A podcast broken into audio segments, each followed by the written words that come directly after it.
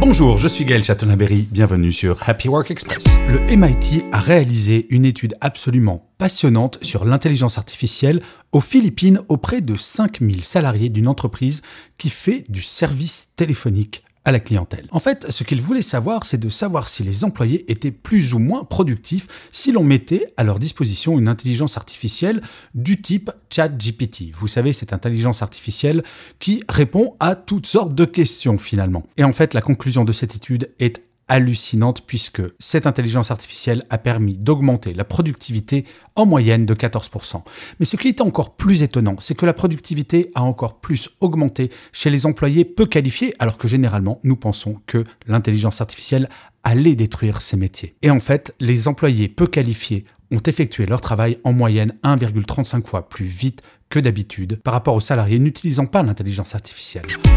Merci d'avoir écouté cet épisode. N'hésitez surtout pas à vous abonner sur votre plateforme préférée. Ainsi, vous serez tenu au courant du chiffre du jour de demain.